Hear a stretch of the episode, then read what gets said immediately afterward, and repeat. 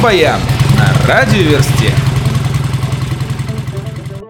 Чача Иванов из группы «Наив» и панк-кабаре «Голос Америки», воодушевившись сюжетом пелевинского романа «Лампа Мусаила» или «Крайняя битва чекистов с масонами», выпустили видеоклип «Теория заговора». Посмотреть его можно в сети или на ресурсах радиоверсты.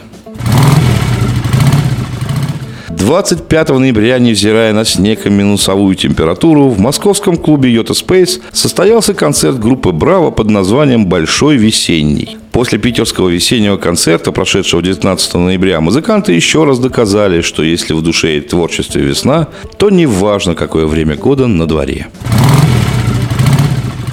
Как мы уже сообщали в наших рок-баянах, группа «Северный флот» при помощи краудфандинга собирали деньги на съемку концертного видео и выпуск нового альбома. Хоть чуть-чуть и не добрали музыканты запланированной суммы, съемки фильма все-таки состоялись 12 ноября на концерте в «Известия Холле». Теперь «Северный флот» планирует выпустить и презентовать видеоальбом в День дурака 1 апреля на площадке концертного зала «Стадиум» в Москве.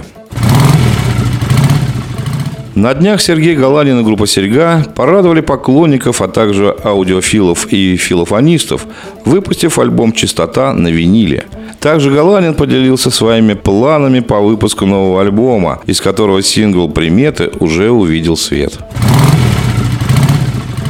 Группа «Морох» выпустили очередной сингл на русском языке «Погром». Как поведал журналистам Алексей Сажин, лидер группы, следующий альбом будет полностью на русском языке. Тейлор Момсон, вокалистка группы The Pretty Reckless, в интервью журналистам рассказала, что быть моделью ей не нравилось, и она никогда не хотела ей быть. Что на сцене, как певица, она чувствует себя свободнее, имеет больше возможностей к самовыражению, как автор и исполнитель. Для нее это, считает Тейлор, лучшая работа, которую только можно себе представить.